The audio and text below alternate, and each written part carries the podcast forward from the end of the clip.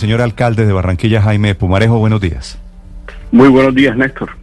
Alcalde, ¿qué pasó en Barranquilla que pasó de cifra de contagios disparado hace algunas semanas a tener hoy, por segundo día consecutivo, un día sin muertos?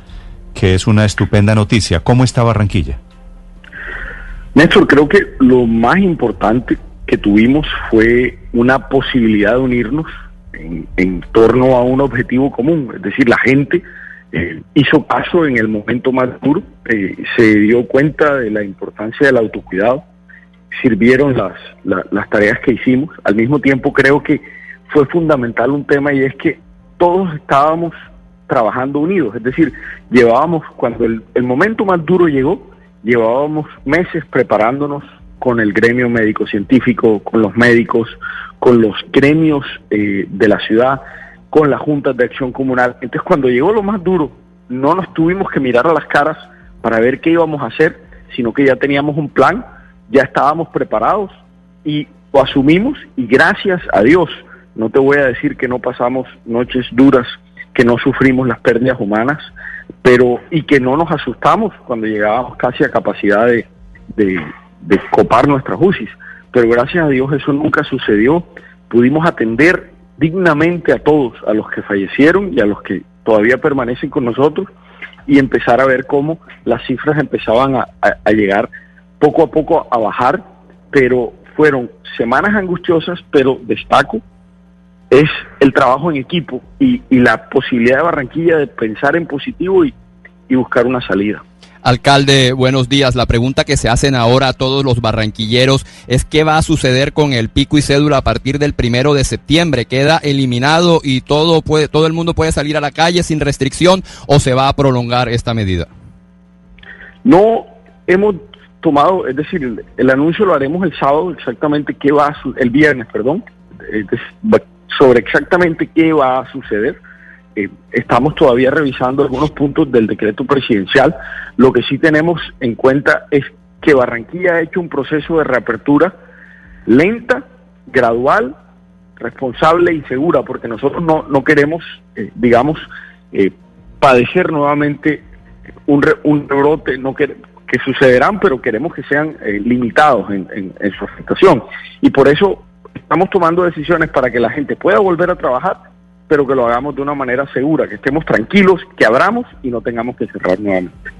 Sí, obviamente nadie quiere que volver o que se vuelva a vivir la situación que ya vivieron ustedes hace unos meses, pero alcalde, quería preguntarle por cuáles fueron los secretos de ese éxito que ha tenido Barranquilla en la disminución de los casos. Y le pregunto puntualmente por algo que me decía un médico en Barranquilla y es que eh, todos los esfuerzos estuvieron puestos sobre en el manejo del coronavirus en las casas o en los domicilios, por ejemplo, en particular en el uso rápido de oxígeno que se la llevaba a los pacientes y a cualquiera que estuviera eh, con coronavirus en su casa tuviera o no signos y síntomas de dificultad respiratorios.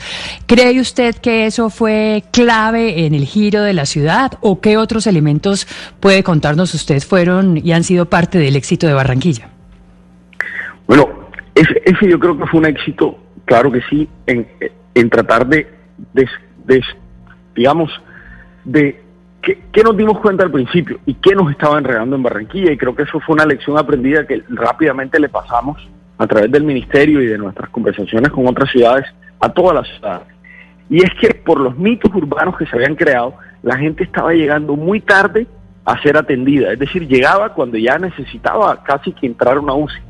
Nosotros logramos decirle y empezamos a, trabajar con las juntas de acción comunal diciendo avisen temprano, se pueden salvar. Entonces la gente empezó a llamar temprano, hicimos un pacto con la GPS, eso también creo que fue crucial, hicimos un pacto con la GPS para que ellas atendieran rápidamente a la gente y de esa manera pudieran colocar el oxígeno si era necesario, darle las medicinas que necesitaban y evitar que llegaran al hospital o a la UCI.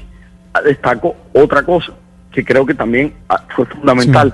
Hicimos un programa que se llama Más 60, en donde ubicamos a los 90 mil adultos mayores con comorbilidades, es decir, con preexistencias, y los llamamos nosotros a ellos llamábamos a 4.000 diarios para ver cómo estaban, quién necesitaba atención y nos asegurábamos que tuvieran la atención antes de que se complicaran y no al revés. Alcalde, ¿qué medidas se están tomando para evitar cualquier posibilidad de rebrote, para no bajar la guardia? Bueno, lo, que estamos tratando de hacer es abrir, abrir pero abrir con responsabilidad, eh, tratando de que no se causen aglomeraciones. Creo que la otra medida que estamos tomando y, que recordamos todos los días es eh, una muy sencilla, es decir, que el autocuidado es la llave que nos brinda la posibilidad de trabajar, ganarnos la vida dignamente, pero también de salvar vidas. Entonces, recordar y recordar y recordar y hacer mucha pedagogía en el uso del tapaboca, el lavado de manos y la distancia física. Literalmente estamos diciendo, el tapaboca salva vidas, pero también genera empleo. Sí. Alcalde, la última pregunta. ¿Van a desmontar el hospital de campaña que está en el centro de convenciones Puerta de Oro? Bogotá, por ejemplo, a finales de septiembre desmonta el que tenía instalado en Corferias. ¿Con la perspectiva de hoy se acaba ese hospital de campaña temporal en Puerta de Oro?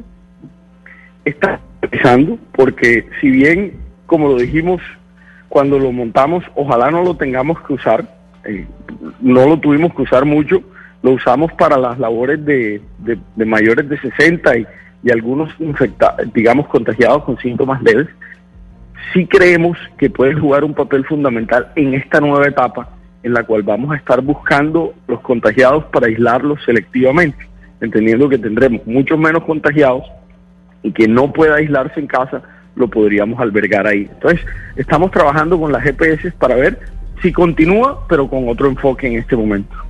Pues volveremos a hablar a ver cuál es esa y la cadena de decisiones que anuncia el alcalde Pumarejo desde Barranquilla. Gracias, alcalde, por acompañarnos y por explicarle al país la cifra de Barranquilla el día de hoy. A ti, Néstor, a todos, un, caluroso abrazo y, bueno, creo que eh, pronto estaremos hablando de otras cosas, gracias a Dios, pero es importante que Barranquilla y Colombia recuerden, el autocuidado es la llave para que podamos volver a trabajar.